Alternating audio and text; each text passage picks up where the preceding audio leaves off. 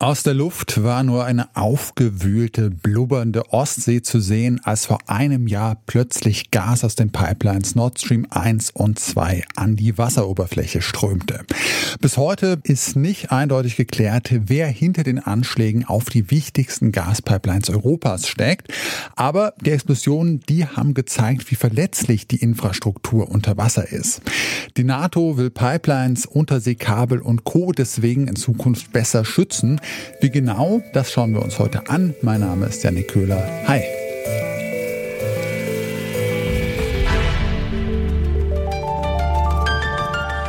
Zurück zum Thema.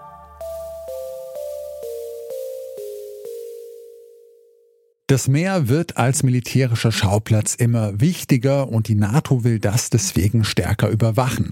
Im Atlantischen Ozean vor der portugiesischen Küste, da findet dazu gerade die Militärübung Dynamic Messenger statt.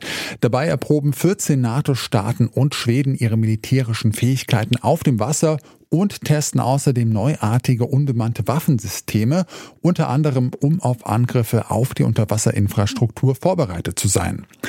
Die europäischen US-Botschaften haben zu dieser Übung vor allem JournalistInnen aus den Ländern eingeladen, von denen die USA gerne höhere Verteidigungsausgaben sehen würden. Meine Kollegin Joanna Voss, die war in Portugal vor Ort und ich habe mit ihr über ihre Eindrücke gesprochen. Du warst gestern äh, bei dieser Übung vor der Insel Troja in Portugal dabei. Was hast du da erlebt?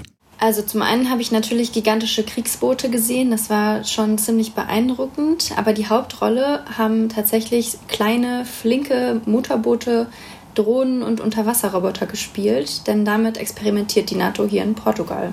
Wir wurden zuerst durch so ein Kontrollzentrum an Land geführt, wo man dann auf ganz vielen bunten Bildschirmen sehen konnte, welches Schiff und welche Drohne gerade wo unterwegs war.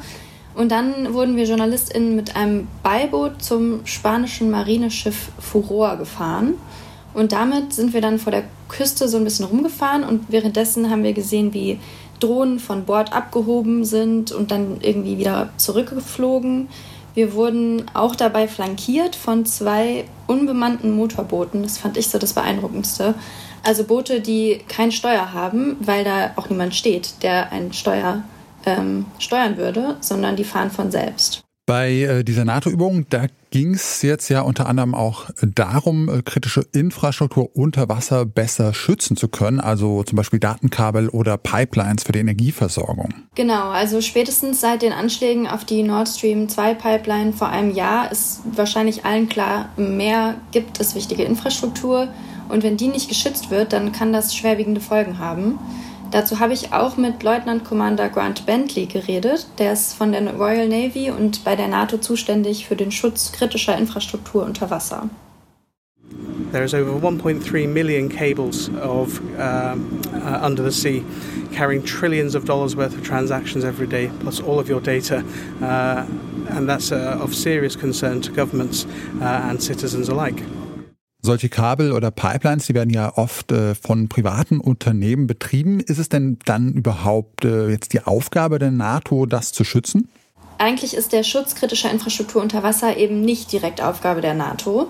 Ähm, die NATO kommt aber deswegen ins Spiel, weil es viele Fälle gibt, wo die private Industrie und die nationalen Sicherheitsbehörden alleine einfach den Schutz gar nicht gewährleisten könnten, den es braucht. Das stelle ich mir jetzt aber auch nach einem ganz schön äh, schwierigen Unterfangen vor. Also das sind ja, wie gesagt, äh, Millionen von Kabel, die da durch die Ozeane verlaufen. Das ist ja ein äh, gigantisches Gebiet einfach, was da geschützt werden muss unter irgendwie sehr schwierigen Bedingungen. Wie will die NATO das denn machen, dem da gerecht werden? Ähm, ja, das ist tatsächlich ein Problem, weil gerade weil der Ozean so riesig ist, geht das nicht alleine mit Menschen, mit Manpower.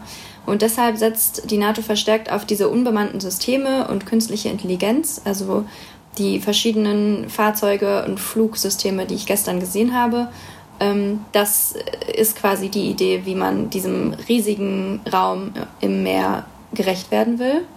Und dazu hat Grant Bentley von der NATO mir Folgendes gesagt. So, maritime unmanned systems are a fantastic way in which we can increase our visibility of what is happening under the surface of the water, uh, as well as using AI, for example, in looking at satellite imagery and detecting ship behaviours so that we can find areas of suspicion and put those two things together. and therefore using maritime unmanned systems can just help us increase our persistence of coverage. Also wenn ich Grant Bentley da jetzt richtig verstanden habe, dann können mit Hilfe von KI wichtige Daten äh, zu beispielsweise verdächtigen Bereichen oder Schiffen gesammelt werden. Das klingt für mich jetzt ja erstmal nicht äh, nach so ganz traditioneller Kriegsführung, oder? Ja, genau, das kann man schon so sagen. Also es geht auf jeden Fall hin zu mehr Überwachung. Hier werden Unmengen von Daten gesammelt durch diese immer mehr und immer besseren Sensoren und die unterschiedlichen Schiffe, Fahr- und Flugzeuge und Roboter, die alle zusammenarbeiten und alle permanent irgendwelche Daten sammeln. Und zwar mit einem klaren Ziel, wie mir David Portal von der spanischen Marine gesagt hat. Er ist einer der Leiter der Operation und er träumt vom digitalen Ozean. We are trying to connect all the assets like uh, Internet of Things that are happening in our homes. We, our aiming point is a digital ocean, the connectivity of all the assets just to be able to learn because don't forget, uh, it's, it's big, the ocean is big. Du hast ja äh, vorhin von diesen unbemannten Systemen erzählt, äh, die du bei der Übung gesehen hast, äh, zum Beispiel von Motorbooten, die ohne Lenkrad fahren. Dient das denn jetzt alles wirklich nur der Überwachung? Nein, also wie gesagt, da wurde jetzt bisher geht es erstmal nur darum, diese Systeme zu testen. Eine Aufgabe wird auf jeden Fall sein, zu überwachen und in solchen Situationen zum Einsatz zu kommen, wo eben man nicht unbedingt Menschenleben gefährden will auf dem Meer. Ähm, mich hat aber natürlich auch die Frage interessiert, ob diese Systeme bewaffnet werden könnten. Und äh, ich habe den Kapitän dieses spanischen Marineschiffs, auf dem ich gestern war, dann eben auch genau das gefragt. They could, obviously, yeah, uh, they could. That's the whole point of the dynamic messenger. Tactically use the unmanned vehicles uh, depending on their different uh, capabilities. Some of them are already uh, developed to carry weapons, and some of them uh, not yet. But uh, this is what this thing is all about um, seeing what capabilities we need to develop and be able to tactically use them. Ja, das ist so ein Thema, äh, wo gestern nicht so super viel drüber gesagt wurde, aber trotzdem was ist, was mir halt den ganzen Tag durch den Kopf gegangen ist. Also die Sinnhaftigkeit dieser Systeme hat sich mir total erschlossen, wenn wir über den Schutz kritischer Infrastruktur reden. Aber wenn ich mir vorstelle, dass solche Boote zum Beispiel, die automatisch fahren, im Endeffekt mit Waffen beladen werden und womöglich in anderen Einsatzgebieten landen, sagen wir mal sowas wie Grenzschutz auf dem Mittelmeer oder in der Ägäis, wo die NATO auch unterwegs ist, dann wird mir doch schon wieder ein bisschen mulmig. Und äh, gestern wurde immer wieder betont, dass natürlich Menschen, die äh, Entscheidungen treffen werden, ähm, dass am Ende geschossen wird und wie Waffen eingesetzt werden, dass sowieso diese Systeme sich nur so verhalten, wie Menschen vorher autorisiert haben. Ja, das sind auf alle Fälle äh, wichtige ethische Fragen, ob man jetzt äh, künstliche Intelligenzen mit tödlichen Waffen ausstatten sollte, die man irgendwie noch klären muss, auf alle Fälle. Ähm, ich nehme jetzt aber auch an, dass äh, die NATO jetzt nicht die einzige ist, äh, die an diesen Technologien forscht und äh, ja, die erkannt hat, wie wichtig das Meer aus militärischer Sicht ist. Äh, wie weit sind denn Russland und China da mit diesen Technologien? Ja, das habe ich gestern sehr viele Menschen gefragt und äh, sehr wenig Antworten bekommen. Also ähm, ein NATO-Vertreter hat mir gesagt, äh, es geht auch so ein bisschen ums Pokerspielen. Also man sollte seine Karten jetzt am besten selber nicht zeigen. Und nach dem Motto, wenn wir jetzt sagen, wir wissen, dass die russischen Streitkräfte diese und diese Technologien ausprobieren, dann wissen die, dass wir es wissen und dann werden ihre Strategie vielleicht ändern. Aber eins ist auf jeden Fall sicher, die NATO wähnt sich in einem technologischen Wettrennen um das Meer. Und mit dieser Übung gestern wollte man definitiv ein Signal an Russland senden, dass die NATO auf dem Meer vorbereitet ist.